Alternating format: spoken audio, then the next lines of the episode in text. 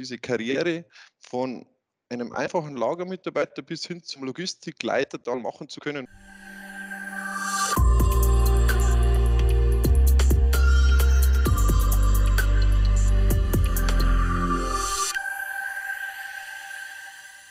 Hallo und herzlich willkommen zur achten Folge unseres Drechselmeier Mitarbeiter Podcasts.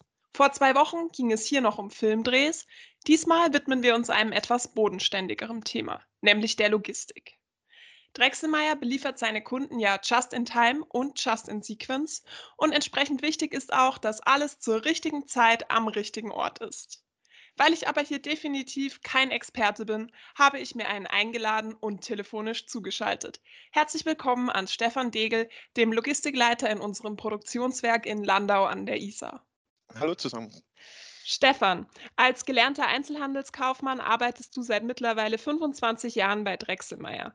Was hat dich an deinem Job in der Logistik gereizt? da ich in meinem Beruf, dem wo ich gelernt habe als Einzelhandelskaufmann, auch schon sehr viele Logistikthemen hatte, von der Rechnungsschreibung über Ersatzteilausgabe, über Materialbestellungen, hat mir das ähm, in der Ausbildung sehr, sehr viel Spaß gemacht und äh, Drechselmeier ist ja ein sehr innovatives Unternehmen und äh, in Landau ansässig und da hat es mich einfach gereizt, hier in einem großen Unternehmen wie Drechselmeier mit innovativen äh, Lösungen zu arbeiten. Und das war für mich einer der Hauptbeweggründe, äh, wo ich sage, äh, ich möchte weiterhin äh, diese Logistikthemen, die wo ich auch in der Lehre gelernt habe, in einem großen Unternehmen umsetzen.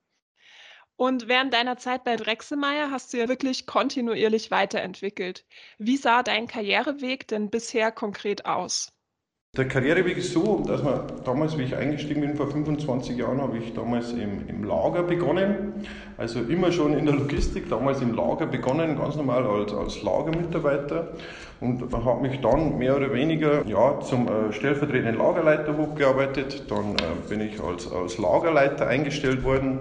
Dann habe ich irgendwann später die Logistikplanungsthemen dazu bekommen. Und schlussendlich dann auch äh, zwei Jahre mache ich jetzt den Job als Logistikleiter. Und die ganzen Jahre auch immer der Logistik treu geblieben bin und da natürlich einen, einen riesen Erfahrungsschatz auch habe sammeln können und auch das äh, mit den Kollegen zusammen in Vilsbiburg oder hier am Standort oder auch in Auslandsstandorten, wo ich dann auch schon ein paar Dienstreisen machen habe dürfen, auch mich hier immer weiterentwickeln habe können und Drechselmeier auch mir die Chance gegeben hat, so mehr oder weniger als Quereinsteiger, dass man sagt, diese Karriere von einem einfachen Lagermitarbeiter bis hin zum Logistikleiter dann machen zu können. Und da bin ich schon sehr dankbar und das war für mich eine super tolle Erfahrung und das macht einfach riesig Spaß.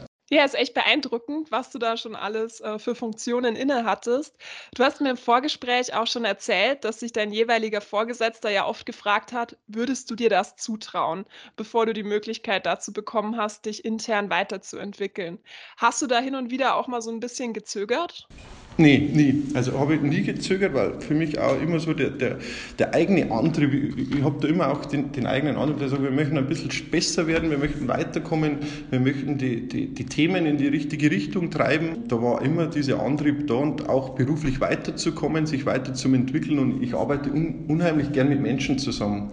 Und, und was mir halt bei dieser Aufgabe auch Spaß macht, man hat nicht nur dieses eine Thema, sondern man hat so ein breites Spektrum an Themen und äh, da habe ich mir das auch immer zugetraut und das hat auch immer Spaß gemacht, dass man sagt, ja, der nächste Sprung in der Karriere macht wieder neue Herausforderungen, aber bringt auch ganz viel an Möglichkeiten mit sich trotz all dieser Möglichkeiten und der ganzen Chancen, die du im Job hattest und hast, ähm, 25 Jahre Firmenzugehörigkeit sind ja wirklich eine lange Zeit. Ist es bei Drechselmeier so üblich und hat es dich auch wirklich nie woanders hingezogen? Ich habe mich wirklich nie woanders hingezogen, weil es einfach gepasst hat und ich, ich, sehe keinen Grund, äh, mich am Markt umzuschauen, wenn ich zufrieden bin, da wo ich bin. Drechselmeier ist eine Familie, es ist ein familiäres Unternehmen, auch wenn wir jetzt ein Konzern sind mit über 70.000 Mitarbeitern mittlerweile. Aber dieser Spirit eines familiären Unternehmens, den spüre ich nach wie vor und das, glaube ich, ist ein, ein, ein riesen den wo wir haben und da wo wir ein, ein Stück unabhängig sind, da wo wir auch selber steuern, entscheiden können und, und das hat mir nie den Anlass gegeben, dass ich woanders stiege, weil ich einfach zufrieden war mit dem, was ich hier habe, was es mit Drechselmeier für Möglichkeiten gibt. Und wir, wir, können so viel bewegen und mit der tollen Truppe, die wir auch haben, macht es einfach Spaß. Und ich habe alle Möglichkeiten bei Drechselmeier und das macht Spaß. Ja, schön, super zu hören. Ähm, was genau sind denn deine Aufgaben als Logistikleiter? Äh, es ist sehr ja, vielfältig, ist ein breites Spektrum. Äh, auf der einen Seite hat man natürlich eine Riesenverantwortung für eine Mannschaft, die wo wir führen müssen, wo wir sagen, äh, wir müssen auch Leitlinien vorgeben, in welche Richtung arbeiten wir. Wir müssen im Endeffekt Kennzahlen vorgeben. Wir müssen sagen, halten wir die Kennzahlen ein, steuern wir mit den richtigen Kennzahlen.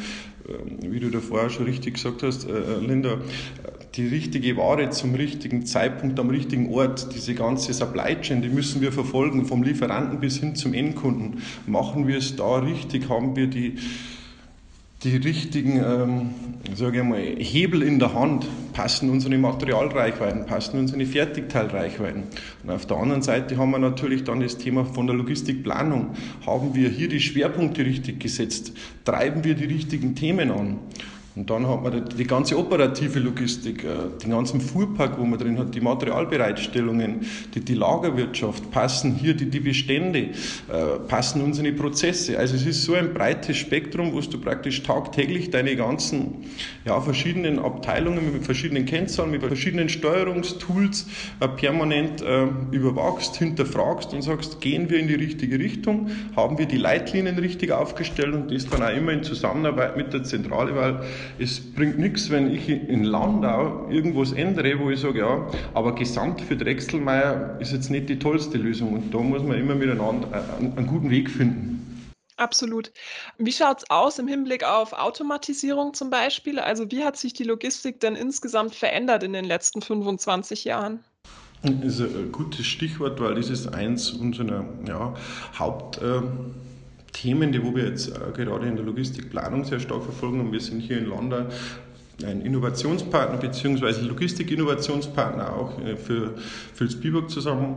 Und wir treiben hier sehr stark aktuell dieses autonome Fahren unserer Transportroboter. Es, es gibt Automatisation schon Jahre. Wenn ich mich erinnern kann, vor 15, 20 Jahren hat es auch schon ein AKL gegeben, ein automatisches Lager.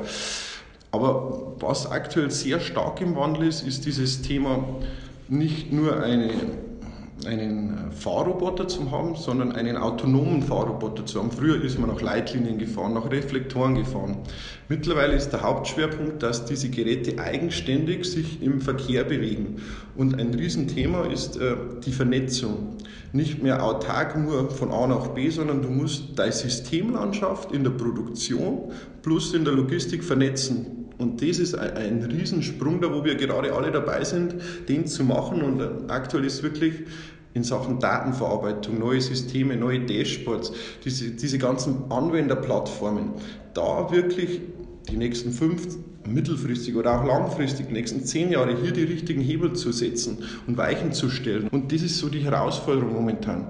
Das, das richtige Mittelmaß zu finden, das ist eine der riesen Herausforderungen in der Logistik, weil der Markt natürlich sehr volatil ist, der bewegt sich extrem zurzeit. Und das ist ja aktuell für das Thema Automatisieren, Automatisation in der Logistik ein, Riesenthema. Aber macht auch Spaß. Ich stelle mir es auch total cool vor, wenn man wirklich da über so einen Zeitraum sieht, was sich verändert und Veränderungen auch weiter vorantreiben kann. In deiner Freizeit machst du ja viel Sport und bist mit deiner Familie und euren Fischen beschäftigt. Du schraubst aber auch an deinem Youngtimer herum.